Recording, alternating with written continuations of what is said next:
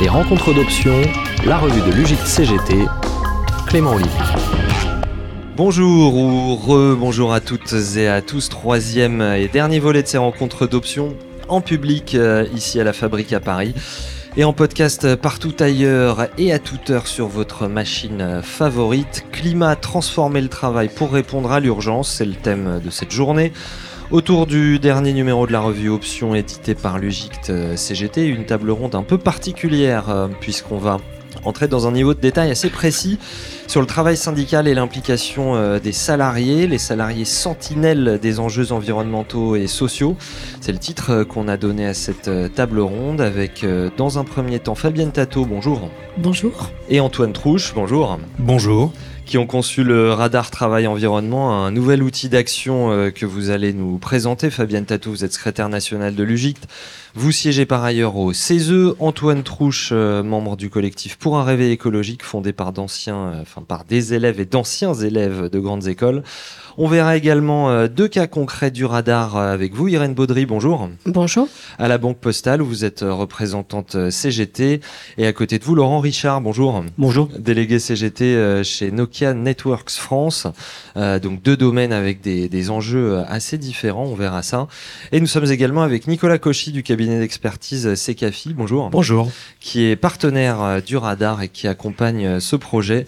Et puis nous serons rejoints euh, tout à l'heure par Denis Bréant et Émeric Mougeot qui nous raconteront deux solutions alternatives portées par la CGT dans des entreprises, respectivement une voiture électrique légère et une meilleure utilisation de l'eau dans l'industrie électronique. Ce sera dans la dernière séquence de l'émission.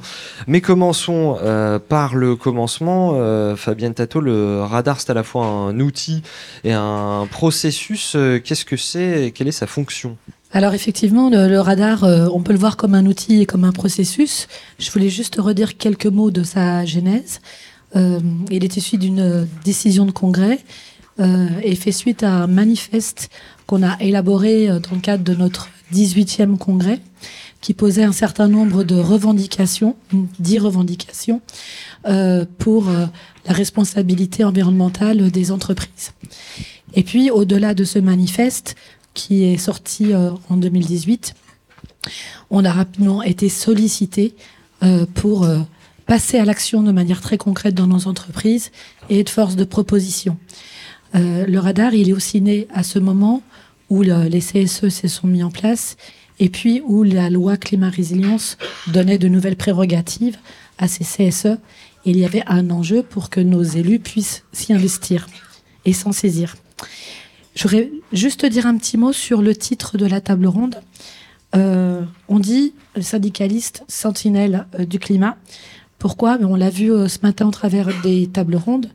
D'abord parce que les politiques publiques qui sont élaborées aujourd'hui dans nos ministères, on peut voir qu'elles ne correspondent pas aux besoins de la société, qu'elles sont sous la pression des lobbies, et ça, évidemment, ça n'est pas satisfaisant. Par ailleurs, dans les entreprises, on a vu aussi tout à l'heure qu'elles n'investissaient pas assez euh, pour anticiper les, transformations, avec du coup un report de risque sur les salariés euh, en matière de situation sociale et de droits sociaux, et euh, un retard pris dans l'adaptation des outils de production. Et puis enfin, la CGT, elle a été force de proposition dans plusieurs situations et ce dont on, ce qu'on peut constater, c'est que les pouvoirs publics ne mettent pas, euh, ne se saisissent pas de ces projets euh, qu'on leur euh, propose quasiment clé en main, et que derrière il y a une casse sociale importante. Donc du coup, on a souhaité développer un, un outil qui permette aux équipes syndicales, c'est-à-dire aux syndicats et aux élus, de pouvoir facilement intervenir dans leurs champs respectifs à partir de leur syndicat et mettre en place une démarche qui est construite sur la base d'un processus qui se déroule en quatre étapes. Donc pour le dire sommairement, sommairement, on a une première étape qui consiste à faire un état des lieux de la politique environnementale de l'entreprise, puis un questionnaire qui s'adresse aux salariés qu'ils nous fassent part de leurs propositions, et c'est là où on sollicite du coup l'expertise professionnelle des salariés. Et une troisième étape ensuite qui est celle d'un choix stratégique des propositions qu'on va souhaiter porter dans l'entreprise avec une définition toujours avec les salariés sur la manière dont on va les traduire. Et enfin, une quatrième étape qui va être plus axée sur bah, le fait de porter ces revendications, de les faire vivre, et puis avec une dynamique en matière de formation et un enjeu d'information et de formation qu'on est en train de développer.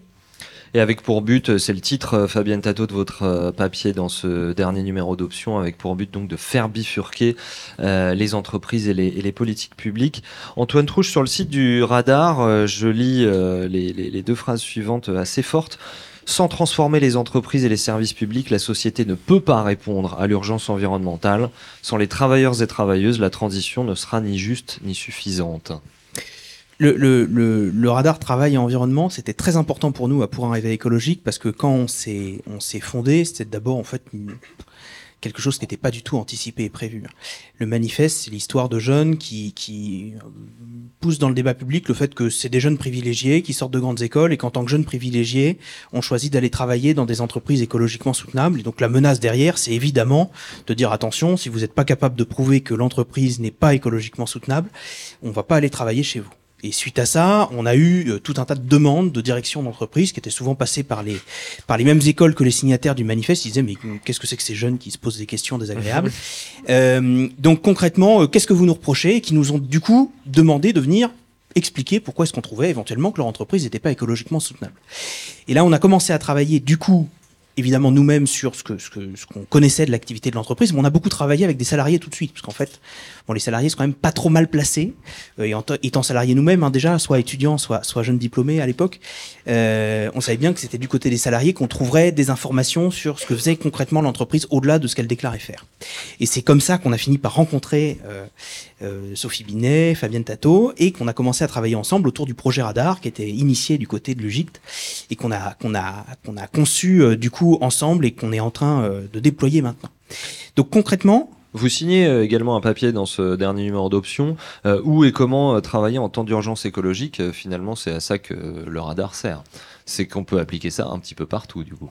Alors exactement, parce que euh, le grand enjeu sur le plan du climat, c'est faire en sorte, alors si je mets du côté l'agriculture qui est un peu spécifique, c'est faire en sorte que dans les 25 prochaines années, on cesse de brûler du pétrole, du charbon et du gaz. Et manque de peau, le pétrole, le charbon, le gaz, c'est, euh, enfin le gaz fossile, c'est euh, deux tiers de ce qu'on consomme actuellement en termes d'énergie. Donc c'est pas totalement une mince affaire. Donc pour y arriver, euh, on a besoin de plein de choses, mais euh, quelle que soit la façon dont ce sera organisé, il faut qu'à la fin, dans les entreprises, on cesse de brûler du pétrole, du charbon et du gaz, euh, soit pour produire de l'électricité, soit de la chaleur, soit pour produire du mouvement. Et donc, pour ça, il y a déjà une transformation, euh, une décarbonation qui est, initiée. Hein. Il y a des entreprises qui commencent à s'y mettre. L'État euh, commence à s'y mettre de plus en plus sérieusement, même si c'est très insuffisant. Euh, sauf que du coup, pour le moment, ce qu'on voit quand même, c'est que bah, quand les entreprises prévoient cette transformation, déjà c'est rarement très ambitieux quand elles le font par elles-mêmes. Puis c'est quand même aussi très rarement, en regardant un peu concrètement comment les salariés peuvent y participer, et quand il y a des activités qui doivent cesser, euh, qu'est-ce qu'on prévoit pour ces salariés, comment on assure que les reconversions que ça implique soient socialement justes, se passent dans un, bassin d'emploi euh, pas, pas trop éloigné et dans des conditions de rémunération qui sont acceptables. Donc nous, à travers le radar, ce qu'on veut faire, c'est euh, donner un outil concret aux salariés et aux agents, parce que ça s'adresse et aux entreprises et aux collectivités et aux administrations, pour participer à la transformation écologique de l'entreprise en revendiquant une certaine forme de transformation écologique qui soit d'un efficace, parce qu'il faut être clair avec le fait que si jamais on n'arrive pas à sortir du pétrole, du charbon, du gaz fossile et à cesser d'artificialiser la biodiversité, ça va être très compliqué de préserver des conditions de travail et puis même globalement une vie euh, vaguement sympathique. Et deux, assurer que cette transformation-là, elle soit et suffisamment rapide pour être efficace et qu'elle soit organisée de façon à prendre en compte et les compétences des salariés et les besoins de formation ou de reconversion juste que ça implique. Et donc pour ça, on a un outil clé en main qui est, comme l'a décrit Fabienne, un état des lieux, c'est-à-dire en tant que salarié, agent, vous demandez à travers le site du radar à demander à mettre en place le radar euh, travail environnement dans votre entreprise, votre administration, votre collectivité. Vous faites d'abord une enquête qui, qui, ne nécessite pas de devenir un consultant spécialisé. C'est ça, on va, on va redérouler ces, quatre étapes. L'idée, c'est de partir de la base. Euh, et donc, bah, racontez-nous, on, on, part d'un état des lieux. Exactement. Donc, au départ, vous faites un état des lieux de ce que fait concrètement votre organisation de travail. Donc là, vous avez évidemment, on vous demande pas de faire une dissertation. Euh, le but, c'est de répondre à un questionnaire qui est très factuel. Il y a 40 questions et sur chaque question, on vous demande de regarder une chose en particulier. Alors il y a des choses très basiques. Est-ce que votre entreprise, elle fait son bilan carbone? Est-ce qu'elle s'assure que dans son bilan carbone, elle prenne bien en compte toute la chaîne de valeur? Est-ce qu'elle s'assure de se fixer un objectif de baisse de ses émissions de gaz à effet de serre qui soit pas un objectif très lointain dans, dans 30 ans, mais un objectif annuel qui, qui va du coup l'obliger à prendre des mesures dans les prochaines années. Et on décline de la même façon sur la biodiversité, sur la consommation de ressources, sur les pollutions et sur tous les enjeux et de financement et de formation. Et donc du coup, une fois que ça c'est fait, on a un état des lieux factuel qui est, euh, voilà, mon entreprise, elle met ça en place, il y a tout ça qu'elle met pas en place. Du coup, tout ça est envoyé dans un second temps aux salariés, aux agents. Et là, cette seconde étape, c'est bon, on a fait un premier état des lieux, nous, euh, syndiqués de l'entreprise. Maintenant, on vous propose de, faire émerger vos propositions.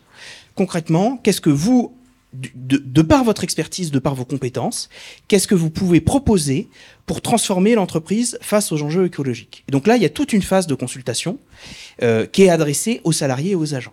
Et la troisième étape, une fois que ce travail-là est fait, c'est les syndiqués qui regroupent toutes ces connaissances et qui du coup propose aux salariés de se réunir, d'en faire la synthèse et de porter des revendications devant la direction de l'entreprise. Et cet état des lieux justement qui est fait, il faut nous décrire comment vous le, vous le rendez visuellement. C'est-à-dire, ça ressemble à des étoiles, il faut nous le décrire. On a des objectifs et à quel point ils sont atteints? On réussit à, vous réussissez à faire des graphiques à partir de ça. Expliquez-nous ça. Alors, le nom de notre outil s'appelle un radar, à juste titre, parce que l'état des lieux va permettre euh, de dessiner une cible de la réalité de la politique environnementale de l'entreprise au travers des sept axes euh, sur lesquels portent les 40 questions que vient de décrire euh, Antoine.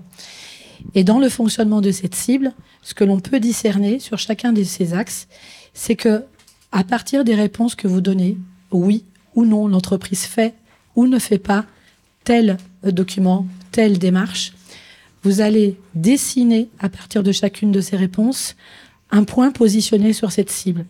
Et la suite de ces points va constituer une, une aire. Et au final, vous allez avoir une première aire de vos réponses positives et une autre aire de vos réponses négatives. Ce que permettent de voir nos affiches, c'est que l'aire des réponses négatives est nettement, mais nettement plus grande que l'aire des réponses positives qui est dessinée par la couleur euh, verte euh, et qui, elle, malheureusement, aujourd'hui est encore toute petite. Donc à elle seule. On a plutôt des petites taches vertes au milieu de ah, grands voilà. océans rouges hein, sur, Dans ces, sur C'est effectivement, et c'est le schéma qui se répète euh, au fur et à mesure qu'on produit euh, les états des lieux.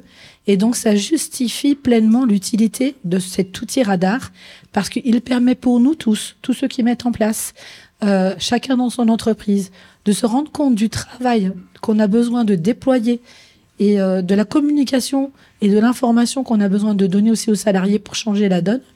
Et il est utile aussi qu'il soit impulsé par Logique avec l'appui du collectif pour un réveil écologique et avec l'expertise de, de CECAFI sur la formation, parce qu'on va pouvoir en tirer des bilans euh, et donc une analyse qui n'existe pas aujourd'hui euh, sur les politiques environnementales des entreprises.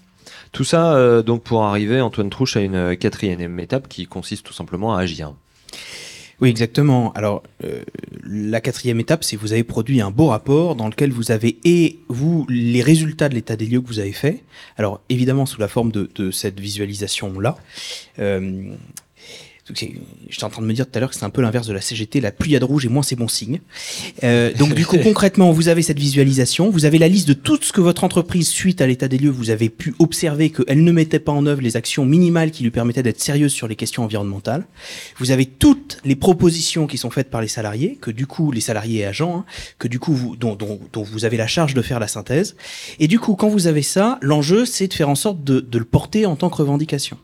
Donc nous, on a fait tout un travail hein, ensemble sur concrètement, c'est quoi les leviers d'action que vous avez en entreprise, au-delà des leviers d'action euh, traditionnels et que vous connaissez déjà des syndicats, euh, que vous avez dans la loi.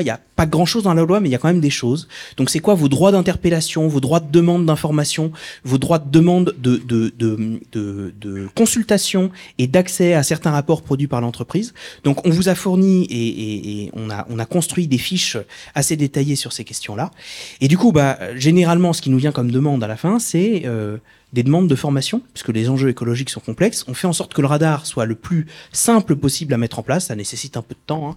euh, mais par contre, on fait en sorte que ça puisse vraiment être mis en place par tous les, les syndiqués, y compris s'ils sont pas experts des enjeux écologiques. Il y a justement tout un appareil avec la mise en place du radar qui explique pourquoi est-ce que on demande de se préoccuper de la mise en place d'un bilan carbone, de la biodiversité, etc. À quoi ça sert Et ça peut servir derrière de matériel revendicatif.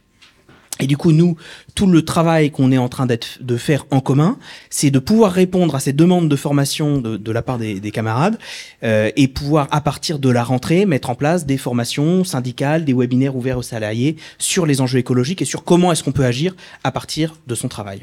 Et on va y venir à des exemples plus précis. Un mot néanmoins. Pour, compléter ça, Fabienne Tato, euh, c'est-à-dire qu'on voit que c'est un processus qui est long, qui est complexe, c'est technique, euh, mais que le, but c'est bien de, reprendre euh, le pouvoir sur, son travail et puis de recréer du lien avec les salariés. Oui, alors le radar, c'est effectivement une démarche qui vise à produire des propositions sur les stratégies de l'entreprise ou de son administration, parce qu'on l'a pas dit, Antoine, mais en fait, notre radar, il rencontre quand même un succès, euh, quel que soit le, le domaine, euh, enfin l'entreprise, mais aussi l'administration ou la collectivité où travaillent euh, les agents publics ou les salariés. à ce stade, on a déjà une soixantaine d'expériences radar qui sont en cours, et pour la moitié, elles sont dans les collectivités territoriales et dans les administrations. Euh, pour nous, syndicalement, ce radar, il est aussi important parce qu'il permet de mettre en musique, si je puis dire, la démarche de la CGT, euh, qui est une démarche de transformation euh, du travail par le travail, avec l'investissement des, salariés, un plein engagement des salariés. Et nous, ce que l'on fait avec ce radar, c'est qu'on concourt à retisser euh, des liens de qualité en fait avec les salariés. On, met en musique une démarche revendicative et aussi une démarche syndicale euh, de co-construction avec les salariés à partir de nos repères revendicatifs aussi, ce qui nous donne l'occasion de nous expliquer avec les salariés sur les revendications qu'on porte, de donner des clés de compréhension et donc d'avoir un dialogue vraiment euh, de qualité avec eux. Et puis, on espère que le fait de mettre en place ce radar concourt aussi à l'engagement des salariés au sein de la CGT et à ce qu'ils nous soutiennent, à ce qu'ils souhaitent participer en tant que candidats sur les listes CGT, et ce faisant, d'améliorer le rapport de force dont on a besoin euh, pour pouvoir porter ces revendications. Donc c'est vraiment à la fois un outil revendicatif et je dirais presque aussi un outil de la vie syndicale. Alors justement, euh, Irène Baudry, euh, Laurent Richard, euh, on voit bien deux, deux secteurs très distincts, la, banque d'un côté, les, les, réseaux de l'autre. comment vous en êtes venu au, radar Où vous en êtes sur cette, ce processus qui est long quel, quel bilan d'étape là vous en tirez pour l'instant? Oui, bon, déjà on n'est pas arrivé tout du bout du bout parce qu'effectivement il y a une certaine complexité. Alors déjà pourquoi on y allé, c'est que de coup c'est un sujet qui nous est remonté par les salariés, donc on ne peut pas euh, ne pas être sur euh, ce sujet. Euh, deuxièmement, donc nous on, l'a mis en place au sein de la Banque Postale, qui a un positionnement banque citoyenne, RSE, donc tout ce qu'on connaît, les leitmotifs des grands groupes français actuellement. donc la Banque Postale, qui est dans le groupe La Poste, groupe Caisse des dépôts et consignations, et qui ont remis à leur sauce le terme pôle financier public, qui nous est un de nos repères revendicatifs, avec effectivement de l'utilisation de l'argent public sur des sujets qui nous tiennent à cœur, dont euh, la transformation métamorphose sur des sujets euh, climatiques notamment. Donc pour toutes ces raisons-là, on trouvait quand même intéressant d'aller voir, nous, alors au sein du groupe La Banque Postale, donc les salariés, environ 3500 salariés de la Banque Postale, de voir effectivement ce qu'ils en pensent, sachant qu'effectivement, un deuxième point, c'est que pour le moment, on fait face à une communication interne de la boîte qui mitraille les salariés. Donc c'est important pour nous de porter euh, autre chose et d'amener la réflexion là où des fois on ne demande pas aux salariés de réfléchir. Est-ce que vous arrivez à en sortir, à surnager dans, cet océan d'informations, à, porter une action syndicale là-dessus Alors oui, donc dans le déploiement de, l'outil, euh, la première difficulté, c'est qu'effectivement, pour la première phase, c'est de recueillir l'ensemble des informations. Et effectivement, euh, quand on a des rapports de 400 pages pour aller chercher l'information avec beaucoup de jargon, Est-ce que c'est fait sciemment ou pas euh, Voilà. Mais on peut se poser des questions. Oh. Et, et notamment, euh, une des difficultés, c'est que quand on est dans un groupe, est-ce qu'on inclut l'ensemble des filiales? Est-ce qu'on parle que de la banque postale? Des filiales de la banque postale, de CNP Assurance des euh, postiers de la poste qui prestent pour la banque postale. Enfin voilà, il y a toutes ces questions-là. Et en fait, selon les sujets, bah, on a euh, tout le monde ou pas tout le monde. Donc c'est un peu difficile de réagréger l'ensemble de l'information et d'avoir une vision claire et unifiée sur tout le groupe euh, la banque postale. Laurent Richard, euh, groupe euh, également, alors un secteur euh, différent, Nokia Networks. Quels sont les, les enjeux dans votre secteur Alors, de- de déjà, je dirais au niveau de notre groupe, ce qu'il faut savoir, c'est que le groupe Nokia en France, essentiellement, il a repris ce qui était avant Alcatel Lucent International et les filiales.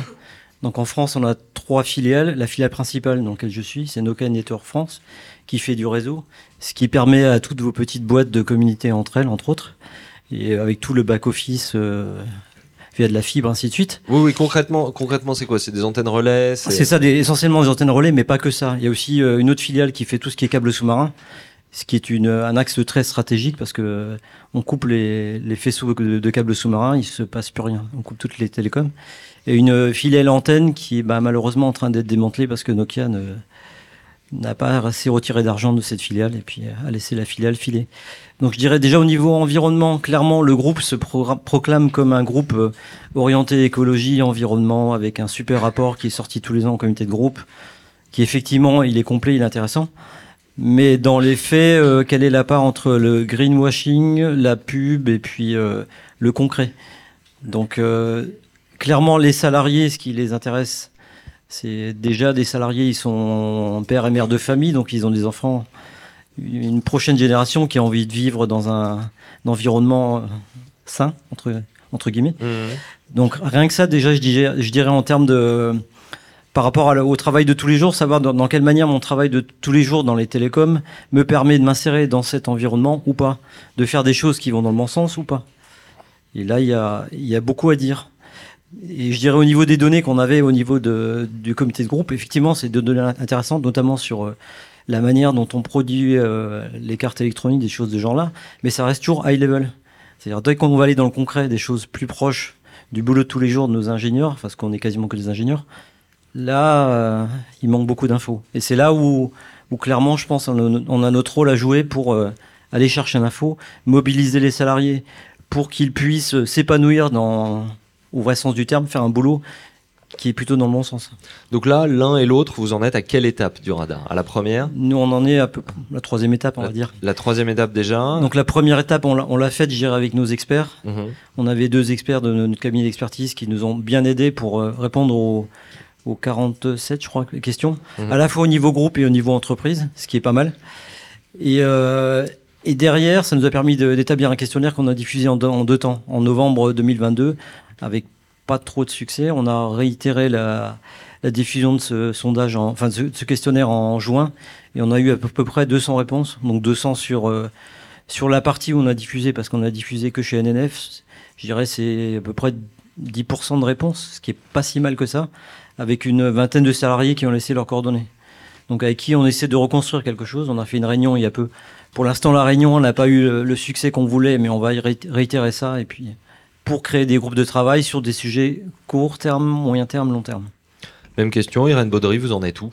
Euh, on en est à peu près au même stade. Ouais, ouais. Effectivement, nous, alors nous dans la démarche, effectivement, donc euh, au-delà de ce recueil d'informations, en fait, on a eu besoin d'échanger avec la direction de l'entreprise qui est en charge de ces questions-là, parce qu'effectivement, donc dans les grands groupes, maintenant, les entreprises s'organisent en termes d'organisation du travail pour avoir des salariés qui sont sur ces sujets. Et donc généralement, c'est quand même plus facile d'échanger avec ces salariés-là qu'avec la direction de l'entreprise qu'on a euh, de manière habituelle. Parce que normalement, c'est des personnes qui sont quand même ouvertes sur, ces sujets-là et qui étaient plutôt euh, enfin, contentes de nous voir arriver avec cet outil et qui étaient désireuses de communiquer et de savoir ce qu'était cet outil. Donc on a eu quand même cette chance-là de pouvoir euh, au moins échanger euh, là-dessus. Euh, ensuite, sur la phase de- d'envoi du questionnaire, donc on a fait un premier envoi du questionnaire via une mailing list qu'on a mis en place au sein de la Banque Postale. Et un deuxième envoi, euh, on a profité de nos élections professionnelles pour envoyer ça via les professions de foi. Euh, voilà, mais malgré cela, effectivement, on a eu, euh, entre guillemets, que peu de retours, mais des retours de qualité. C'est-à-dire que dans tous les retours qu'on a eus, on a déjà de quoi faire euh, pour passer à l'étape, la dernière étape. Fabienne Tadevaux. Oui, j'aimerais rebondir à partir de, de ces deux illustrations. D'abord, ils mettent en évidence la question du choix du périmètre. Et en général, dans les organisations, les syndicats qui veulent déployer le radar, leur première, leur première question, c'est bien celle-ci. Euh, surtout quand on est dans des, des groupes, euh, des grandes entreprises, on ne sait pas si on doit mettre en place le radar dans un, son établissement, dans son entreprise, au niveau du groupe.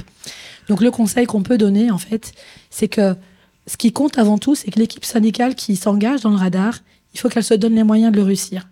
On est aujourd'hui, il faut arrêter les projets qui nous mènent à l'échec. Donc en fait, il faut vraiment calibrer son projet de telle manière à être sûr de réussir. Parce que c'est très important sur les équipes syndicales euh, pour donner confiance dans le fait que quand on est force de proposition, on obtient des choses.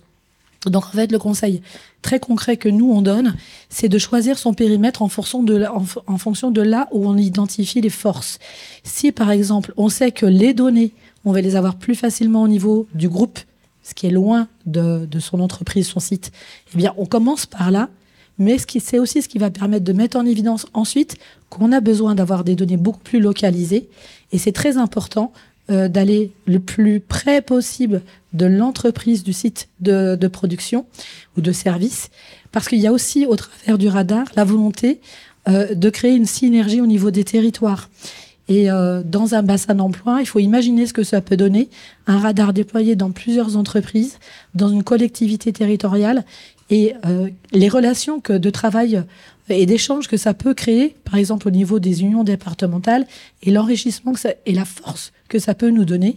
Je pense par exemple à des sites comme Grenoble avec la problématique euh, de l'eau. Ensuite, euh, euh, je, voulais réintervenir par rapport non seulement à la question du période, mais c'est aussi au niveau des résultats. On a souvent tendance à dire, à se dire, oh, on a mis en place le radar, mais on n'a pas eu beaucoup de réponses. La plupart du temps, nous, quand on regarde avec Antoine, on dit waouh, ils ont vraiment eu beaucoup de réponses. Parce que c'est la première année qu'on lance, c'est un truc tout nouveau, les salariés ne nous connaissent pas, connaissent pas cet outil. Donc c'est forcément plus difficile la première année. Et le radar, il a vocation à être refait année après année, comme un bilan comptable en fait. Donc en fait, c'est une phase euh, de déploiement la première année. Et euh, vous allez ensuite, avec le bouche à oreille, gagner en audience. Et je suis sûre qu'en le reproduisant d'année en année, vous allez avoir beaucoup plus de réponses. Et déjà, je vous assure qu'à partir d'une vingtaine de réponses, ça donne déjà beaucoup de, de réflexion parce que on découvre beaucoup de choses qui nous font, euh, qui nous amènent en fait à réfléchir les choses. Par exemple, tout bêtement sur les moyens de communication avec les salariés. Euh, moi, dans mon ministère, on a une possibilité de euh, communiquer très largement avec les salariés, mais c'est pas le cas partout. Il y a des entreprises où ils n'ont pas le droit de le faire. Donc, on va commencer à réfléchir sur bah, comment je vais faire, comment je vais contourner la difficulté? Est-ce que je vais revendiquer? Voilà, ça c'est quand même des démarches très intéressantes. Si je synthétise, euh, puisque c'est deux secteurs euh, différents et qui sont pas forcément les premiers auxquels on pense quand on pense écologie, euh, si je synthétise, euh, Irène Baudry, euh, les spécificités de la banque et de la finance sur le climat, ça va être euh, que finance-t-on? Et puis ça va être la politique de vote quand bah, la banque postale a des actions auprès de, telle ou telle entreprise. Pourquoi elle vote dans les conseils d'administration? Ouais, bah en fait c'est vrai qu'il y a deux pans. Il y a les choses où je pense qu'on va avoir beaucoup de points communs avec les salariés de Nokia, ne serait-ce que sur des sujets de, de, cantine, de gaspillage alimentaire. Et ensuite, il y a les thématiques propres à notre secteur. Donc, effectivement, sur le sujet de financement, c'est de se dire que peut financer une banque qui se dit justement sur une trajectoire de décarbonation? Et c'est là où, effectivement, en étant salarié en interne, on est quand même le plus à même de questionner la méthodologie et de voir si c'est du blabla, donc du greenwashing, ou si vraiment concrètement ça tient la route derrière. Voilà.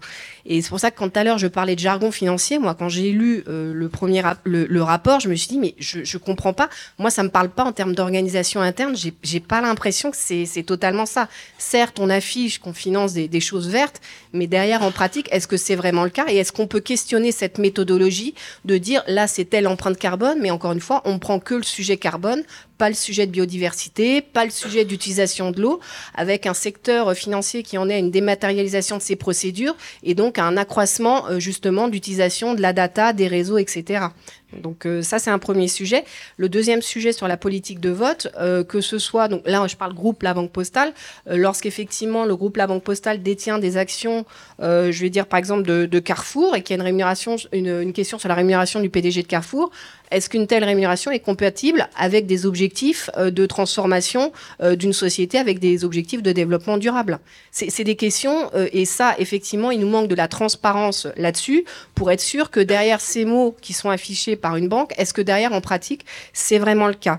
Et dernier point qu'on n'a pas évoqué, mais en termes de politique Mhm. monétaire, euh, parce que les banques diffusent aussi la politique monétaire de la BCE, c'est aussi quelque chose qu'on demande. La création aussi, monétaire voilà, se fait par les banques privées. c'est bah, voilà, c'est aussi notre argent. Euh, c'est aussi de faire en sorte que euh, il puisse y avoir aussi un fléchage vers les vrais projets qui pourraient du coup métamorphoser notre société. Euh, de votre côté, euh, Laurent Richard, ça va être des sujets euh, plus de type industriel, obsolescence programmée, la relocalisation, les, les circuits courts, l'impact environnemental, les moyens de production, ce genre de choses. Il y, a, il y a différents types de sujets. Effectivement, il y a, il y a ces sujets-là, notamment circuit court, en l'occurrence, ben, je, je dirais avoir un marché qui est essentiellement, bon, je suis désolé, j'utilise des termes du capitalisme, mais malheureusement vite dedans. Mais je vous en prie. un marché qui est ess- essentiellement basé en, en Europe, en Afrique ou, en, Amérique, et avoir des usines de production en Chine, la cohérence, elle n'est pas, pas géniale. Donc, euh, avoir des, usines de production plus proches des, clients, déjà en termes de, de transport, ce serait un mieux. Donc, avec des impacts euh, non négligeables sur, euh, aussi sur les réductions de, des réductions de coûts aussi, et de- avoir du, du transport que réduit pouvoir euh, être proche du client euh, pour faire du support, des choses de genre-là, c'est très important. Il y a ça. Euh, J'ai perdu mon fil. Oui. Les autres sujets, Les autres l'obsolescence sujets, programmée. L'obsolescence programmée, clairement, là, je dirais, non, vu qu'on on développe essentiellement des cartes électroniques, il est clair que si, dès le début de la conception des, des cartes, on, ne- on ne voit pas les impacts sur les, les types de processeurs qu'on utilise, les terres rares, des choses de, genre-là qu'on a dans nos cartes, et surtout aussi comment recycler les cartes ensuite, et aussi augmenter la durée de vie des cartes, même si c'est pas forcément euh, la, la pan- enfin c'est pas forcément la tasse de thé de nos employeurs parce qu'ils veulent faire de l'argent, mais faire des produits qui durent longtemps, quitte ensuite à, valoriser le logiciel, écologiquement parlant, c'est quand même plus intelligent. Et, là, clairement, c'est les ingénieurs de base euh, qui développent les produits qui peuvent apporter les idées. C'est pas les financiers qui financent notre entreprise. Nicolas Cauchy, oui, on voit bien que évidemment là, l'idée est de partir de, l'expertise, du savoir-faire euh, des salariés. Euh, néanmoins, on voit bien aussi qu'il y a des, aspects extrêmement techniques et que là, il va y avoir des besoins de, formation. C'est là que vous intervenez. Déjà, pourquoi un partenariat avec un cabinet d'experts pour ce radar environnement? Bah, pourquoi, pourquoi un partenariat avec un cabinet d'experts? D'abord, le, le partenariat entre l'UGICT, plus largement la CGT, et le cabinet d'experts, euh, c'est CAFI en l'occurrence, euh, il a 40 ans et il date des lois aux roues et on n'a pas attendu que la préoccupation environnementale euh, démarre pour, pour travailler ensemble.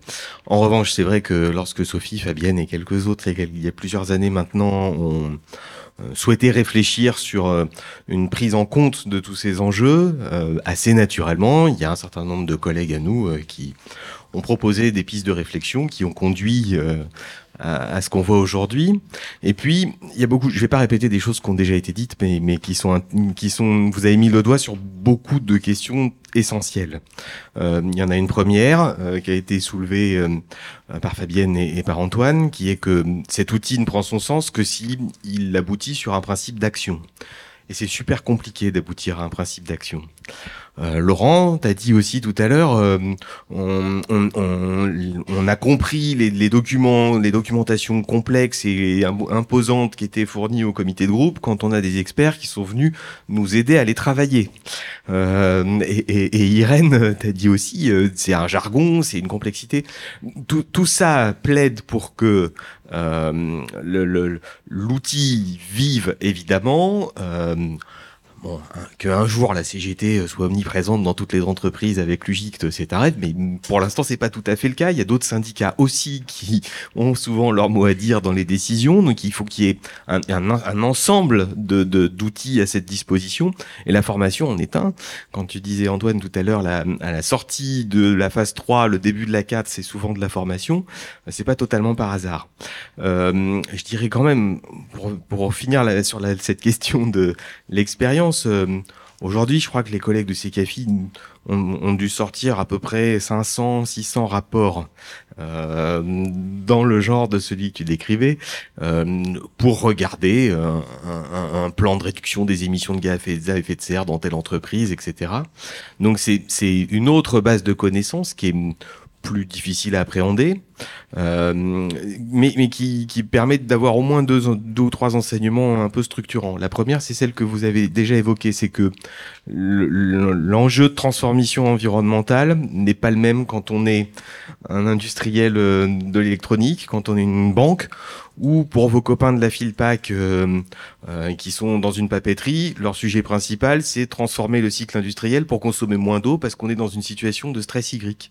Donc c'est des, des manières de d'avoir un impact fort qui sont assez spécifiques et qu'on peut pas complètement uniformiser.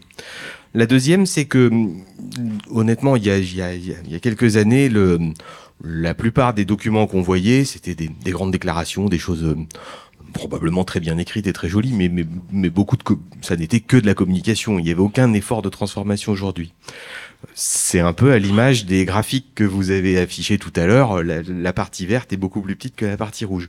C'est encore la majorité des exemples qu'on voit. Mais on a aussi vu arriver des entreprises qui ont qui se sont construites sur l'ambition de contribuer à cette transformation cette transformation environnementale les copains d'Antoine qui choisissent d'aller bosser plutôt là que là parce qu'il y a une forme d'exemplarité, euh, c'est quelque chose qui est devenu une réalité. Il y a un nombre important de jeunes travailleurs qui choisissent aussi leurs employeurs en fonction de ces critères. Donc on, observe quand même un, progrès qui s'est engagé. Donc c'est intéressant. Et, pour finir, donc euh, à partir de là, compte tenu du fait que c'est des sujets complexes, techniques, volumineux. Euh, il nous semblait essentiel de, de, participer à la réflexion autour de euh, la transformation de cette accumulation de connaissances en des programmes de formation qui amènent vers l'action. Et là, euh, entre-temps, le groupe a formé un organisme de formation qui s'appelle Promethea et, que j'ai la chance de diriger.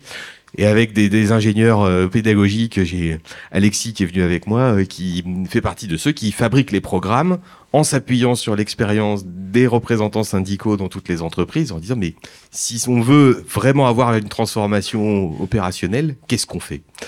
Justement, quel besoin de, formation? Est-ce que tout ça fait faire sortir? Qu'est-ce que vous voyez là pour l'instant? Alors, de manière assez classique, il y a, il y a un niveau de démarrage qui est, qui est inégal dans, quand on démarre de la même manière que pour le radar du reste. Hein. Euh, euh, je pense qu'aujourd'hui, il y a plus grand monde qui a jamais entendu parler d'un rapport du GIEC, mais entre savoir le mot et savoir ce que ça implique, euh, il y a encore une marge importante. Donc on a un programme, on va dire, pour les débutants je dis pas pour les nuls normalement, mais pour les débutants, euh, qui qui peut se prendre la assez classiquement, euh, ça peut être une fresque du climat. On aime bien la fresque du climat, elle, ça marche super bien. Euh, c'est un petit côté déprimant quand même, un petit peu un côté euh, inéluctable. La planète va se détruire et on peut rien faire d'autre. Donc il y a un autre un autre exercice qui s'appelle un atelier d'automne qui est assez intéressant, euh, qui qui, qui va un peu plus plus nettement sur les principes d'action. Et dans les deux cas, c'est des choses qui se font en une demi-journée qui, qui permettent de mettre les pieds dans le plat et de s'attaquer au sujet euh, assez volontairement.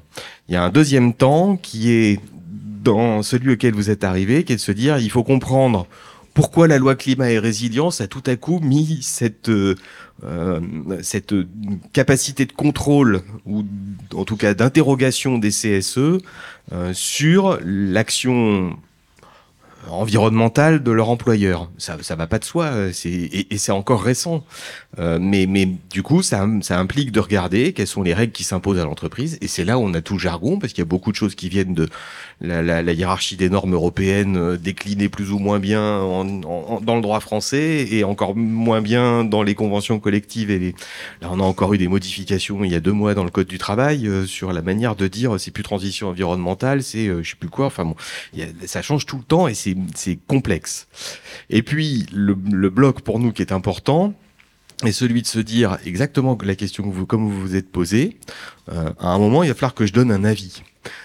une entreprise me consulte sur sa politique environnementale ou sur l'impact environnemental d'un projet de déménagement, de changement d'organisation, de que sais-je, comment je me forge ma propre opinion entre est-ce que ce projet est favorable pour l'environnement, défavorable, favorable pour les salariés, défavorable. C'est extrêmement difficile, c'est extrêmement technique. Et donc c'est là où hum, l'exercice pédagogique permet, en accumulant les, données, les points de repère existants, d'aider les représentants des salariés, en tout cas dans les CSE, à commencer à prendre en compte d'une part la manière dont ces sujets sont considérés et d'autre part à être un peu plus exigeant dans l'effort de transformation que ça implique. Pour finir, il y a un niveau, une fois qu'on arrive à ça, on, on, on, a un niveau plus expert qui est la réponse, pour l'instant on l'a pas encore fait, c'est du papier, euh, la réponse sur le passage à l'action. On a quelques pistes intéressantes. On a des choses qu'on, là aussi, un petit peu été évoquées. Euh, un module, par exemple, qui permet de réfléchir collectivement avec euh, tout un groupe d'élus de, de, de CSE sur les éco-gestes qui peuvent être mis, euh, portés par l'organisation syndicale, les représentants des salariés, et proposés à l'ensemble de la population des salariés ça va pas du tout de soi. Euh, de dire que on, arrête de mettre du bœuf à la cantine, ça soulève aussi de lever de bouclier euh, si on porte cette cette chose-là. Et pourtant, l'impact euh, sur les émissions de gaz à effet de serre est incontestable. Ou quand on dit a une papeterie, euh, il faut qu'on consomme moins d'eau, bah ça veut dire qu'on arrête de travailler complètement. Donc il y a des choses qui sont compliquées comme ça. Il y a un deuxième axe auquel on a réfléchi, qui est de se dire il y a un outil que les organisations syndicales maîtrisent bien depuis longtemps, c'est les accords d'intéressement. Qu'est-ce qu'on pourrait imaginer dans un accord d'intéressement comme critère de performance environnementale et extra-financière qui permettrait d'inciter plus largement tous les salariés à, faire cet effort d'atteindre des indicateurs pour déclencher un élément de rémunération qui viendra en complément? C'est très expérimental, mais on se dit que si on va pas sur des choses opérationnel de cette nature, on, on va passer à côté de l'exercice. Antoine voilà. Rouge. Oui, en complément et, et, sur la question de la formation, je pense qu'il y a, y a vraiment quelque chose qu'on a voulu construire dans le radar, c'est un moyen d'être efficace. Parce que euh, déjà, euh, tous les syndiqués vont pas devenir euh, des experts des enjeux climatiques, de biodiversité, de gestion des ressources, de gestion de l'eau, euh, de gestion des pollutions. Et parce que il faut, euh, et pour prouver euh, le fait qu'on soit compétent sur les questions écologiques et pour aller convaincre d'autres salariés de participer à cette transformation, il faut montrer qu'on arrive à et identifier et à agir sur ce qui compte vraiment.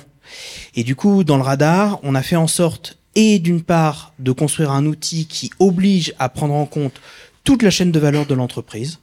Et du coup, c'est aussi un outil qui incite à, à donner des outils euh, intellectuels et revendicatifs en faveur de relocalisation.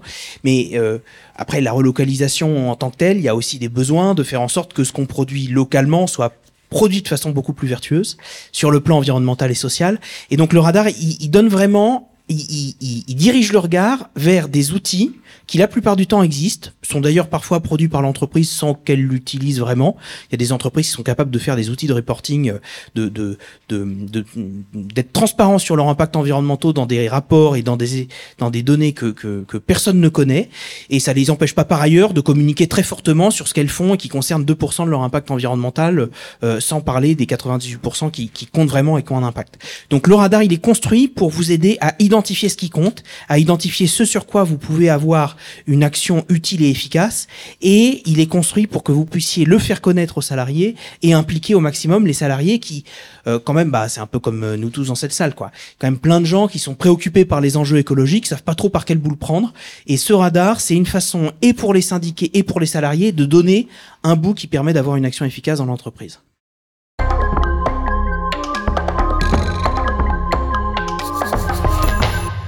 Nicolas Cauchy.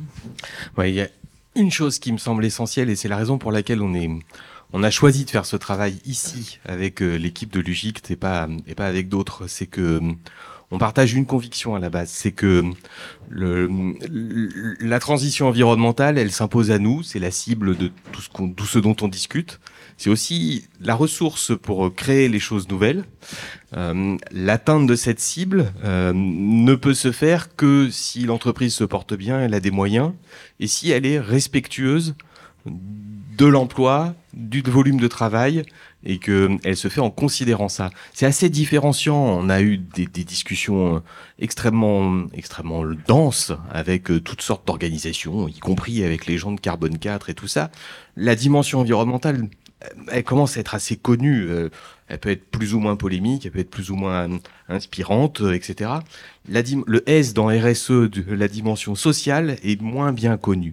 Et ça, je pense que c'est le sujet qui, dans l'organisation syndicale comme chez nous, euh, fait la différence d'approche. C'est, on peut pas, on peut pas aller vers la transition environnementale En appauvrissant les gens en approvissant les gens. Ça a été déjà un peu dit par Antoine tout à l'heure, mais, mais c'est quelque chose qui a été une, une marque de fabrique assez essentielle dans toute la réflexion. Et du coup, ça nous a amené aussi, euh, et c'est pour vraiment pour finir, à, à, à porter un certain nombre de revendications euh, en partenariat avec d'autres cabinets d'expertise d'ailleurs, sur euh, jusque sur les bureaux du ministère du Travail, en disant vous avez créé il y a quatre ans maintenant une prise en charge obligatoire par l'employeur des formations sur la santé, sécurité et les conditions de travail parce que vous considériez, un, que c'était essentiel euh, au bon fonctionnement des entreprises, et deux, que c'est un sujet technique sur lequel il ne faut pas galvauder le- la manière de faire la formation. On pense que la formation sur les considérations environnementales au sens large devrait bénéficier du même traitement de faveur avec une prise en charge de l'employeur parce que c'est technique, c'est essentiel, on touche à des éléments stratégiques et les CSE n'ont pas toujours les moyens ou les réflexes de s'approprier ce genre de, de sujet. Irène Baudry, un mot pour compléter ouais. Euh, oui. Euh, du coup, je voulais rebondir un peu sur l'ensemble des points qui ont été évoqués, parce que derrière, nous, ça amène quand même la question euh, de est-ce qu'on peut être une entreprise qui se dit est responsable et être rentable selon les critères financiers traditionnels? Euh, voilà, donc typiquement, clairement, sur le positionnement d'une banque, on va être amené quand même à, à- à se poser euh, la question, sachant qu'effectivement, dans le groupe euh, La Poste, euh, une entreprise qui se dit euh, su- sur la RSE et qui assoit son, son modèle quand même sur la sous-traitance, un modèle de sous-traitance. Et là où je veux en venir, c'est qu'effectivement, dans les grandes entreprises qui sont également donneurs d'ordre, elles ont aussi un rôle d'exemplarité et d'impulsion pour qu'effectivement, dans les TPE et les moyennes entreprises, ils puissent eux aussi avoir les moyens euh, de pouvoir euh, réfléchir à ces sujets-là et ne pas être complètement, euh, on va dire, avoir des, donneurs d'ordre qui ont des conditions, qui demandent des conditions économiques infaisables. Deuxième point qui n'a pas été abordé, c'est la GEP, enfin la, gestion prévisionnelle des voilà des métiers. Je trouve que c'est encore trop balbutiant. On a un exemple typique dans le groupe La Poste avec une entité qui s'appelle Mediapost sur les imprimés publicitaires. C'était pas comme si on n'était pas, on ne savait pas que c'était, n'y avait pas d'avenir très bon pour ces imprimés. Et là, on en est sur un, plan social. Euh, voilà, donc c'est là où on se dit deux salles, deux ambiances. Il y a sur le papier ce qu'on écrit et dans la réalité, il n'y a aucune anticipation et donc pas beaucoup de réflexion, même au niveau de la branche bancaire, pour réfléchir sur les nouveaux métiers, les, les métiers en transformation, etc.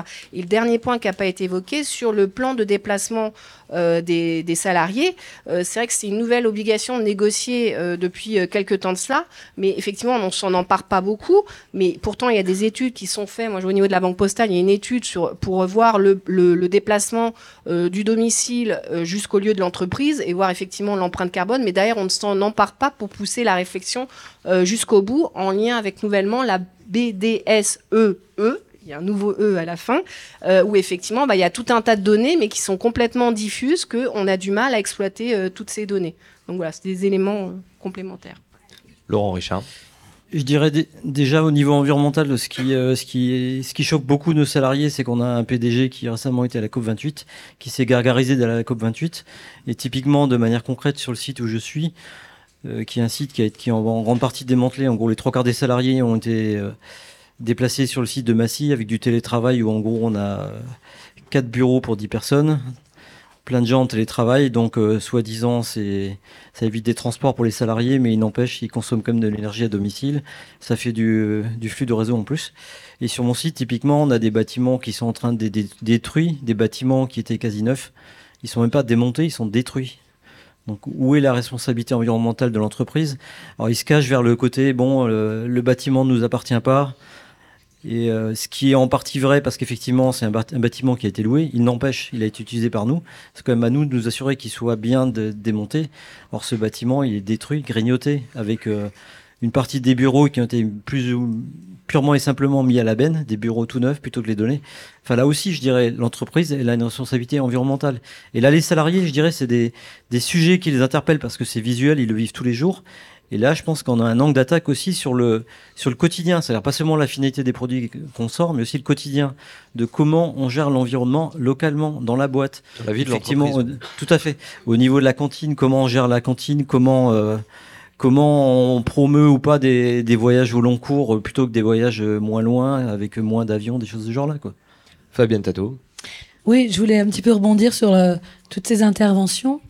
Euh, Il y a hum, deux choses qui, me marquent, moi, en fait, et qui- sont des, questions qui sont amenées du fait de la mise en place du, radar.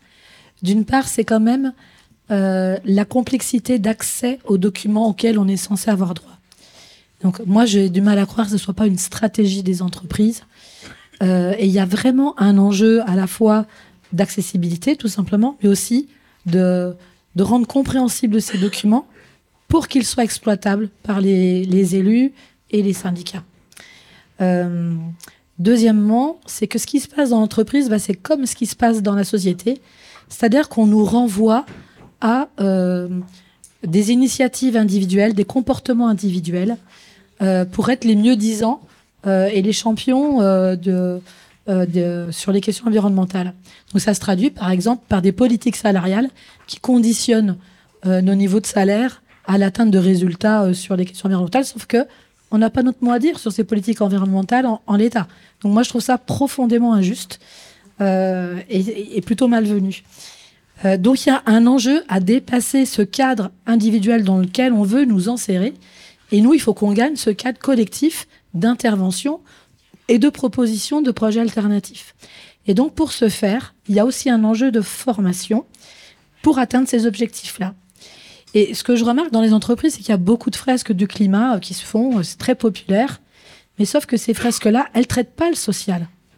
En fait, une entreprise qui, fait de la RSE, eh bien qu'elle nous fasse le S du social, quoi. Nous, c'est ce qu'on attend, c'est ce qu'on doit pousser. On est exemplaire si socialement on est aussi exemplaire et euh, qu'on nous présente pas euh, des plans de licenciement collectif au bout du bout, alors qu'on sait depuis des années qu'une une activité ne sera pas viable sur le long terme, que, les, que les transformations soient anticipées. Donc les salariés savent ça. Et donc, pour que globalement l'ensemble des salariés, on puisse se mobiliser là-dessus, je pense qu'il faut qu'on conçoive nos projets de formation de telle manière à ce que les questions sociales soient vraiment présentes euh, dans, euh, dans, no- dans notre logiciel à nous et qu'on puisse, à partir de ça, euh, développer des, des projets. Moi, je pense qu'on on va travailler avec la Confédération aussi là-dessus, mais il faudrait qu'on invente notre fresque du social, notre fresque environnementale et sociale quelque part, quoi. Euh, et puis, je voulais revenir aussi sur euh, la question du territoire. Pourquoi c'est important d'avoir ces capacités et de passer au collectif? C'est qu'ensuite, on est en capacité euh, d'avoir une influence sur les projets d'entreprise qui font vivre un territoire. Je trouve qu'on parle pas assez du territoire. Mais le territoire, c'est là où il y a les services publics, c'est là où on habite, c'est là où on travaille, et euh, c'est là où il y a des impacts concrets, euh, pas seulement en matière de gaz à effet de serre, mais aussi en matière d'impact sur la biodiversité, en matière de pollution, en matière de consommation des ressources, d'où l'importance d'être à fond dans l'entreprise, mais aussi, on l'a un petit peu dit ce matin, c'est Jean-François qui le disait, aussi aller chercher ces solutions avec les autres autour de l'entreprise. De façon, alors indirectement euh, liée à ce radar, euh, mais ça fait euh, longtemps en fait que les, que les syndicats, que la CGT portent des, des solutions alternatives.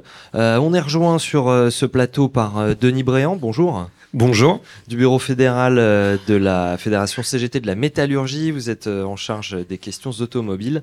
Euh, et à côté de vous, Émeric Mougeot, bonjour. Bonjour. de la CGT Microelectronics. Euh, vous venez nous présenter euh, deux projets de solutions alternatives euh, que vous avez portés. Denis Bréant, déjà euh, euh, eh ben un projet sur de l'automobile électrique, mais alors pas comme le font les grands constructeurs. Dites-nous tout. Bien, disons, nous, on part, on part de l'état de fait que l'électrification, telle qu'elle nous est proposée actuellement, elle met clairement en péril la filière automobile en France, puisque les constructeurs ont décidé de fabriquer sur le territoire français des véhicules électriques lourds, donc avec des batteries très puissantes, très polluantes, hein, beaucoup de terres rares, cobalt euh, et notamment la façon dont il est extrait, alors euh, qui est très polluante. Et parfois, comme en République euh, dominicaine du Congo, euh, c'est du travail, euh, enfin c'est les, les enfants qui l'extraient. Et ça, on considère que c'est euh, c'est très compliqué parce qu'il n'y a aucun respect environnemental et pas social. Et que c'est très loin, par Et que c'est très loin. Et aujourd'hui, il y a des véhicules comme la Dacia Spring, par exemple, qui est fabriqué par Renault en Chine. Et Renault communique énormément sur l'environnement. Hein, il y a eu une grosse campagne de pub qu'ils étaient en capacité de faire une Dacia Spring, voiture 100% électrique, sauf qu'elle est faite dans un des pays les plus carbonés au monde. Et elle revient euh, avec des conteneurs sur le territoire français. Ce qui fait, c'est important de le rappeler, qu'une euh, voiture électrique euh, de gros volume, euh, sur la totalité de sa vie, elle consomme quasiment autant de carbone qu'une voiture euh, à essence ou à diesel. Eh bien, oui. Enfin, disons qu'aujourd'hui, alors il y a, il y a deux sujets. C'est qu'une voiture, euh, enfin, il n'y a, pas de véhicule euh, euh, 100% propre. La, la L'électrification. bonne énergie, c'est celle qu'on ne consomme pas, n'est-ce pas. Tout à fait. La, la- un véhicule électrique peut être une des solutions pour l'avenir de la filière. Euh, mais en tout cas, ce qui est sûr, c'est qu'un SUV ou un Porsche Cayenne électrique, euh, c'est tout sauf respectueux de l'environnement et encore moins euh, d'un point de vue euh, sociétal. Parce que si on prend les exemples, alors il n'y a même pas à aller loin, hein, parce qu'il y a aussi une stratégie des donneurs d'ordre, des constructeurs, qui est de faire énormément de marge sur les véhicules. On fait, on fait tout un, on met énormément en avant l'usine de Douai, par exemple, pour Renault, qui fabrique la Mégane. La Mégane, c'est une voiture qui a entrée de gamme et à plus de 40 000 euros. Donc c'est une voiture que le salarié lambda ne peut pas se payer. Et on s'aperçoit d'ailleurs que cette voiture-là ne se vend pas. Et si on veut vraiment répondre aux besoins des, usa- des usagers en respectant l'environnement, on pense qu'il faut faire des des véhicules euh, segment A. Alors euh, segment bas A, c'est euh, tout ce qui est Twingo, euh, Fiat 500, et voire euh, segment B, qui sont des voitures comme la Clio, par exemple. Voilà, donc la nécessité d'un véhicule électrique qui soit petit, qui soit abordable, accessible à tous et puis fabriqué sur le territoire national, Denis Briand. Bah, tout au moins euh, au plus près des, usa- des usagers, pardon.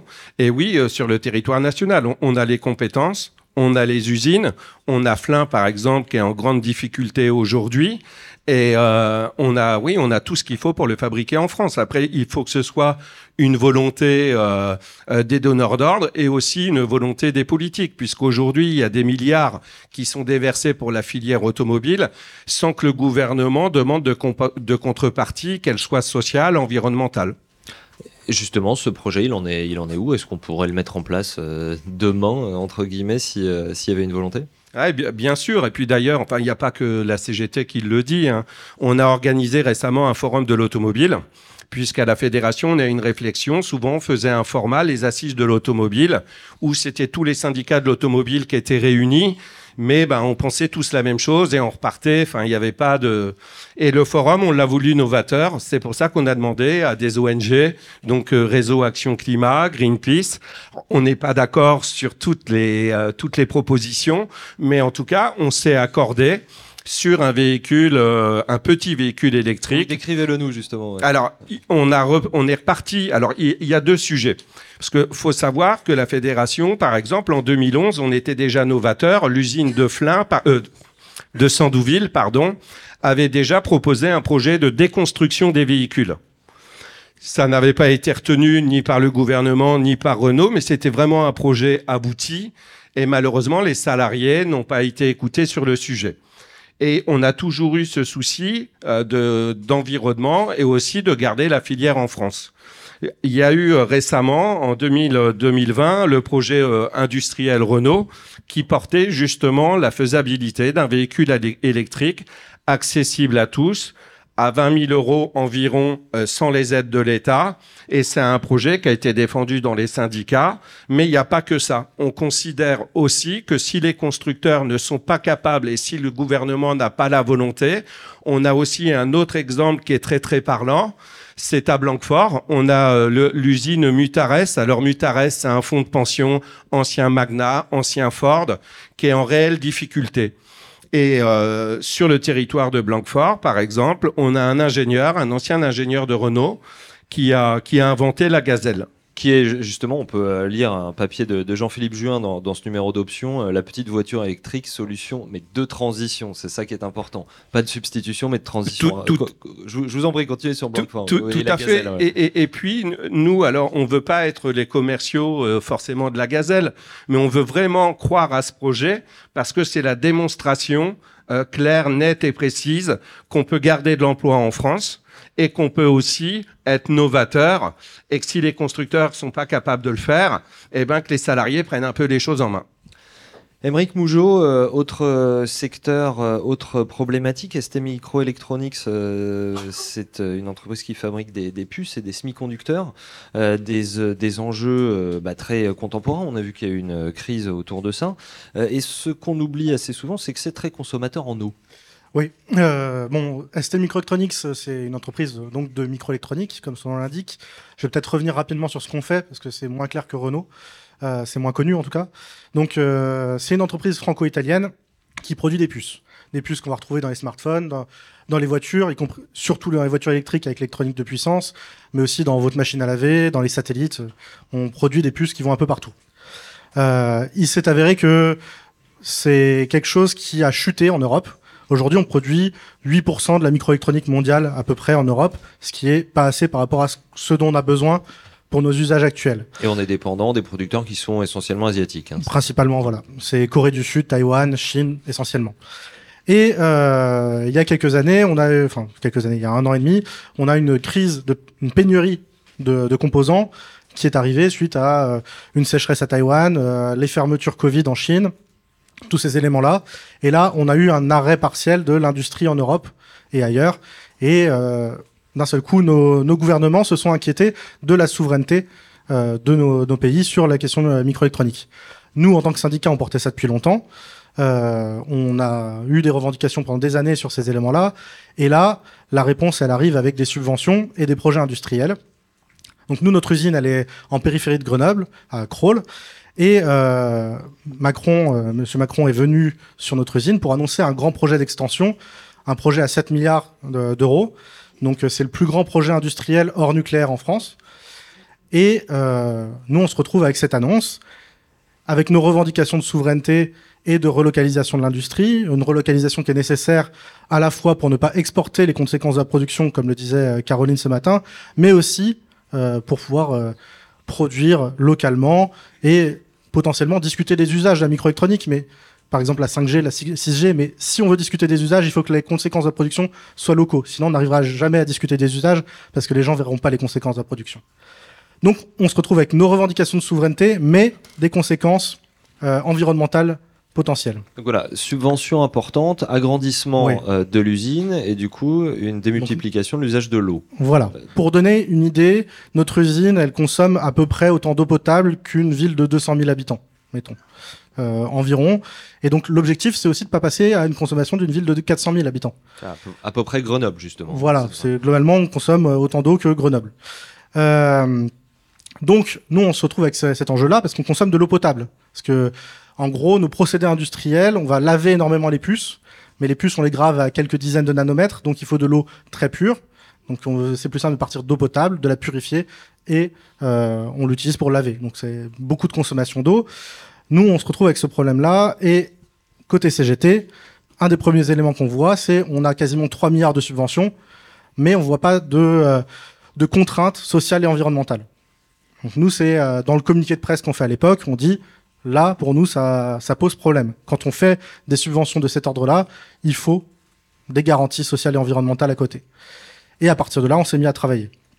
on s'est mis à travailler euh, avec l'impulsion de l'union départementale, donc euh, notre syndicat qui était volontaire, mais aussi l'union départementale, parce que quand on parle ressources, et par exemple les ressources en eau, mais aussi en énergie, le territoire, et là euh, je reviens à ce que disait Fabienne, c'est très important, le, la question de territoire est fondamentale, et de pas rester isolé dans l'entreprise. Nous, l'usine voisine, c'est Soitec, c'est aussi de la microélectronique, c'est un gros consommateur d'eau. On a aussi travaillé avec la Confédération paysanne, parce que l'irrigation du maïs, gros consommateur d'eau. On est dans les Alpes, il y a euh, toute la neige artificielle. Donc euh, on peut pas réfléchir la ressource en isolé. Donc on s'est mis à travailler comme ça.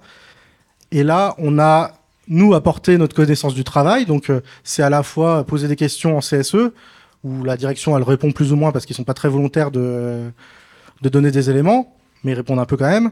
Mais aussi et surtout notre connaissance des salariés et il y a des salariés qui connaissent bien la consommation d'eau et qui peuvent nous informer.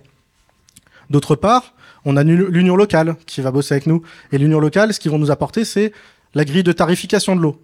Et à l'époque, ce qu'ils nous apportent, c'est que les industriels, au mètre cube, ils payent moins cher que les usagers. Donc là, on va revenir au social. Et nous, on a revendiqué une tarification sociale. Et euh, assez rapidement, la direction a annoncé non, non, on paye autant que les autres. Et bientôt, on payera plus. Vous inquiétez pas. Donc ça, c'est une pression qui s'est mise avec le territoire euh, grâce à l'union locale. Et après, on a développé d'autres projets. Alors on va y venir, mais effectivement, cette question de l'eau, les, conflits d'usage de l'eau, ça va être une question énorme dans les décennies euh, euh, qui viennent. Euh, Venons-en justement à ce que vous vous proposez là. Ouais. Alors les conflits d'usage de l'eau vont être énormes, effectivement, et d'eau potable en particulier. Donc pour ça, nous on avait on a fait des propositions. Déjà, ces propositions, elles, partent d'un état des lieux précis. Et là, on revient à ce que Thomas de Météo France disait ce matin. L'état des lieux, il faut qu'il soit bon. Et euh, avec la chute de Météo France, nous la vision de quelle consommation, quelle eau on aura dans l'avenir, elle est moins précise si on n'a pas ces chiffres-là. Aujourd'hui, dans notre territoire, on consomme 40, 40 et quelques pourcents de l'eau potable disponible. Mais on se dit, bah, du coup, il y a de la marge. Sauf que, est-ce que cette eau potable disponible, elle sera en aussi grande quantité dans l'avenir avec les sécheresses à répétition qu'on a? Donc, nous, c'est cet état des lieux. Et ensuite, on fait des propositions. Donc, euh, on est allé chercher ce qui se faisait dans la microélectronique au niveau mondial. Par exemple, la réutilisation de l'eau. Donc, le projet phare qu'on a, c'est de dire, l'eau, on nettoie les plaques avec, elle ressort souillée, il faut la retraiter sur site. Aujourd'hui, on la retraite, mais pour la rejeter pas trop sale dans le fleuve qui est à côté, la rivière. Aujourd'hui, ce que nous, on souhaite, c'est retraitement, repurification et réutilisation. Après se pose la question de la faisabilité, et on a eu l'information par, euh, par exemple, euh, sur des sites à Singapour, que on peut retraiter l'eau dans la microélectronique et la réutiliser. Il y a aussi des projets d'utilisation d'eau usée. Euh, les eaux usées, euh, par exemple, à Samsung en Corée du Sud, suite à des pressions des populations, va beaucoup sur ce sujet-là. Mais la direction est plutôt d'accord, sauf que derrière se pose la question du financement. Qui finance le réseau alternatif d'eau usée pour les amener aux usines? Est-ce que c'est le contribuable ou est-ce qu'on met à profit euh, l'entreprise, le- les, toutes les richesses que nous, travailleurs, on produit grâce à notre travail, mais aussi grâce aux ressources locales, pour euh, financer ces projets qui réduisent l'impact de l'entreprise? Et donc, in fine, euh, carrément la question de la démocratie de l'eau. Oui, ça c'est c'est un point central qui aujourd'hui pose un gros problème.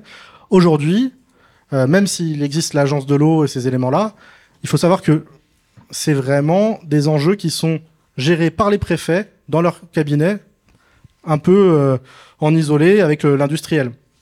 On peut décider que telle entreprise a le droit de faire un forage dans la nappe phréatique et de pomper euh, quelques cent- centaines de mètres cubes de- d'eau par heure sans aucune consultation. On peut décider que telle autre entreprise a le droit de rejeter à tel seuil des produits chimiques, même si c'est au-delà des seuils européens. Et ça, c'est le préfet qui décide. Ce qui nous manque aujourd'hui, et nous, c'est aussi notre réflexion en territoire et avec des ONG et avec la Confédération paysanne, c'est une démocratie de l'eau autour de la ressource, des usages, des conséquences et potentiellement des restrictions. Si demain on a une sécheresse, qui est-ce qu'on restreint en eau? Est-ce qu'on diminue la production chez nous ou est-ce qu'on diminue euh, l'approvisionnement en eau de, des laboratoires de recherche publique ou, euh, cas extrême, euh, ça avec le- l'échelle, ça, ne risque pas d'arriver pour l'instant en France, mais des coupures d'eau chez les particuliers. En France métropolitaine, Mayotte, c'est un autre cas. Euh, en Mayotte, euh, une gestion coloniale euh, de l'eau assez grave. Mais en l'occurrence, nous, c'est ceci, ça comporte une gestion des restrictions et une gestion des usages. Et on lira le papier de Lucie Tourette dans ce numéro d'options ST Microelectronics, la délicate ligne du partage de l'eau. Vous allez trouver que je cite beaucoup options, mais figurez-vous que j'ai de bonnes lectures. Denis Bréant, est-ce que vous voyez des, échos avec votre expérience dans ce qui vient d'être dit? Non, enfin moi je voudrais surtout ajouter, ce qui est, ce qui est important, c'est de comprendre la, stratégie qui se passe dans l'automobile. On a les deux donneurs d'ordre en France, un Stellantis et, euh, et Renault, qui depuis euh, des années et des années nous expliquent qu'en France, on ne peut pas produire un véhicule de segment B. Le paradoxe, c'est que Toyota, qui est implanté euh, à Valenciennes, lui, il parvient et alimente l'Europe avec des véhicules de segment B. On a justifié la fin de la production de la Clio, euh, qui, a, qui a été produite, en, enfin peu importe les pays, mais des pays beaucoup plus carbonés, hein, avec au- quasiment aucune contrainte environnementale et très peu d'acquis sociaux pour les salariés. On a expliqué qu'il n'y avait pas le choix, sauf que depuis que la, la Clio a été produite, elle n'a quand même cessé d- d'augmenter en termes de prix sur le territoire français. Alors, comme dans beaucoup de filières, on explique aux Français qu'il est plus cher que l'espagnol, euh, enfin, et on va, c'est un petit peu l'escalade. Et aujourd'hui, qui en pâtit bah, C'est justement à la fois l'environnement et les sites de production en France qui sont plus du tout alimentés. Et c'est tout le sens que prend la réflexion d'un petit véhicule électrique. Moi, aujourd'hui, quand Macron euh, nous explique que la France, en 2035, va faire 2 millions de véhicules électriques, enfin, moi, 2 millions de véhicules électriques, si c'est des SUV, j'ai pas forcément envie. Enfin, très, très clairement, quoi. Et euh, j'ajouterais aussi que euh, faut quand même prendre conscience que parmi les 10 véhicules les plus vendus en France, il y en a plus que 3 qui sont assemblés en France. C'est-à-dire que c'est- vraiment, euh, il y, a, vraiment un travail pour préserver la filière, pour l'environnement. Et je finirai aussi pour dire, puisque faut qu'il y ait une prise de conscience, la France dispose quand même d'un des parcs les plus anciens d'Europe, avec 11 à 11,3 années euh, de moyenne d'âge. Et quand Renault nous explique, ou Stellantis nous explique que c'est pas possible, on a un autre exemple qui démontre que ce que la FTM elle porte, c'est tout à fait réalisable. Il y a un véhicule de l'alliance Renault-Nissan qui est produit au Japon. C'est à peu près l'équivalent d'une 4L, si vous voulez. Et ce véhicule-là, avec les aides de l'État, il est vendu à 13, euh, enfin 13 000 euros environ. 13 000 environ, 13 000 euros environ, pardon, tout en sachant que euh, la diffé- il n'y a pas de différence de salaire entre le Japon et nous et que c'est à peu près le même train de vie. Donc, ce qui est fait au Japon peut être aussi, s'il y a une volonté politique, peut être aussi fait en France. Antoine Trouche. Non, mais juste pour dire, moi, euh, j'ai- alors je connais mieux le projet de Renault que le projet de ST Microelectronics, mais bon ingénieur, j'ai trouvé ça génial. Euh, et je pense qu'il faut vraiment aller regarder. euh, moi, j'ai vu, il y a, plein de documentation assez exhaustive sur, sur, la gazelle, et, vraiment, c'est un plaisir de voir à quel point le, projet a été bien pensé. Je trouve ça super intéressant parce qu'il y a deux projets qui sont assez iconiques des deux grands leviers de transformation écologique. Il y en a un, c'est euh, alors c'est pas de l'efficacité énergétique, c'est de l'efficacité hydrique. C'est on essaye de, euh, de faire pareil avec une plus grande efficacité, une moindre consommation, en l'occurrence de ressources, mais ça pourrait être d'autres choses. Et on a un projet qui est un projet de, de transformation, c'est-à-dire que en se déplaçant, on n'utilise plus du pétrole, on utilise de l'électricité, on fait en sorte de minimiser la consommation de ressources en ayant des petits véhicules légers, efficaces, etc. Et là où c'est super intéressant, c'est que déjà, c'est vraiment des projets qui sont euh, en plein dans, dans, dans ce qui fait de plus en plus consensus comme étant euh, les grands besoins de transformation pour nous faire parvenir à un monde qui est décarboné et un monde qui est préserve la biodiversité et euh, qui est soutenable sur le plan de l'utilisation des ressources. Et du coup, ça pose plein de questions parce que du coup, là, un projet de, de, de, euh, d'efficacité hydrique, de réutilisation des eaux usées, bah, ça euh, pose la question, je suppose, à un moment, d'avoir de nouvelles compétences et d'avoir des ouvriers, techniciens, ingénieurs qui savent et dépolluer et réutiliser l'eau. Euh, et ça pose la question, évidemment, sur la production de petits véhicules électriques. Euh, on sait que la production de véhicules électriques, c'est, par véhicule moins intense en utilisation de, de, voilà, de force de travail. Ça pose des questions aussi sur tout ce qui va être sous-traitant, parce que les besoins en termes de sous-traitance sont pas les mêmes et, et de produits nécessaires à la fabrication des véhicules sont pas les mêmes. Et je pense que ça vraiment, alors c'est ce qu'on essaye de faire un peu avec le radar à l'origine, mais il faut vraiment réussir à avoir des discussions collectives là-dessus dans, ces secteurs-là. Parce que ST Microelectronics, à l'origine, euh, je pense que les liens avec euh, tout ce qui est des pollutions de l'eau est quand même pas tout à fait évident. Euh, et à travers le fait d'être syndiqué, c'est la possibilité d'aller parler avec euh, des camarades qui travaillent dans d'autres secteurs dont on aura besoin et de créer des alliances dont on aura besoin pour faire la transformation écologique. Il y a des grands scénarios dont vous avez peut-être entendu parler, qui sont faits par le Shift Project, par Negawatt, etc., etc., qui essayent de d'évaluer l'impact de tout ça sur l'emploi. Et ils donnent des, des, des, des, des quantifications assez dingues des transformations et de la création et de la destruction d'emplois euh, dans des filières comme l'automobile, comme la production industrielle, etc., etc. Et pour le moment, il y a peu de discussions. Alors, euh, c'est des scénarios qui disent comment est-ce qu'on, euh, où est-ce qu'il faudrait arriver, mais pas trop comment est-ce qu'on peut y arriver. Puis il faut qu'on puisse discuter de concrètement. Pour aller au-delà de la destruction et de la création d'emplois, en fait, comment est-ce que les compétences actuelles peuvent être réutilisées et comment est-ce qu'on peut faire en sorte que des gens qui sont experts dans des domaines puissent se servir de leur expertise pour participer à cette transformation? Comment on assure que les reconversions, quand il y en a besoin, et il y a plein d'endroits où, où il y a des activités qui sont clairement insoutenables, euh, comment est-ce qu'on peut assurer le fait qu'elles se passent de façon juste? Et ça, je pense vraiment que comme le, le gouvernement actuel va pas initier par lui-même ces discussions-là et ces débats-là dans les filières qui sont concernées, faut vraiment qu'on arrive, et alors le radar, c'est une porte d'entrée, mais il peut y en avoir plein d'autres, à, ouvrir ces discussions dans les filières qui sont concernées. Ok, on a des grands scénarios de transition énergétique et écologique pour la France qui, qui nous disent qu'il faut qu'on arrive là. Ok, comment on s'organise pour que ça puisse arriver? C'est quoi les conditions pour que ça puisse arriver de façon qui est, qui est juste et dans lequel, si possible, on fait progresser et les conditions de travail et la rémunération? Et ce qui reboucle effectivement avec le sujet de la euh, table ronde 2 de tout à l'heure sur la démocratie en entreprise et par ailleurs avec celle de, la toute première sur le, mode de production. Fabienne Tato, un mot de conclusion. Oui, bah déjà pour dire que les deux témoignages qu'on vient d'avoir, euh, je les trouve euh, assez illustratifs de ce qu'on fait finalement aussi avec le radar. C'est-à-dire qu'en fait, vous procédez déjà à un état des lieux précis. Ensuite, vous produisez des propositions. Et puis, vous êtes ensuite dans une mise en œuvre en évaluant les possibles. Et c'est finalement ce qu'on essaye de faire avec euh, le radar, là où, dans les entreprises ou les administrations, il n'y a pas encore de réflexion sur euh, des, projets alternatifs pour l'activité de, nos entreprises ou sur les politiques euh, publiques des administrations. Donc moi, j'ai envie de dire que le radar, en fait, eh ben, c'est une sorte de, de, train dans lequel on vous invite à monter pour être en capacité de collectivement prendre en main notre, notre vie au travail et prendre en main notre travail. Euh, et que l'enjeu pour, pour nous, à partir d'aujourd'hui, eh bien, c'est de passer d'une phase euh, où on a déployé le, le radar euh, en première année à une phase de généralisation de ce déploiement. Donc, je dirais presque une phase industrielle de déploiement du, du radar euh, travail-environnement. Il y aura besoin de, de beaucoup de, de formation en direction des équipes syndicales et des salariés. Euh, je voudrais dire aussi que euh, notre projet à nous, l'UGICT, c'est de réactualiser le manifeste pour la responsabilité environnementale et également, c'est de, viser de déployer le radar dans les PME, parce qu'il ne faut pas oublier, j'ai pas en tête le chiffre précis, mais je crois que ça représente en termes de poids économique pratiquement 20% du poids économique, si je ne me trompe pas, en tout cas un poids considérable. Eh ben merci euh, infiniment à vous sept d'avoir pris le temps de cette euh, table ronde en long format. Amis auditeurs et dans le public, merci d'avoir euh, été avec nous euh, jusque-là. Profitez-en pour vous abonner à ce podcast, vous abonner à la revue Option en papier également. Un grand merci à toute l'équipe euh, d'Option qui a conçu et fabriqué ce joli numéro. Merci infiniment à l'équipe de Lugict dont je ne suis aujourd'hui que les cordes vocales et à très bientôt. Salut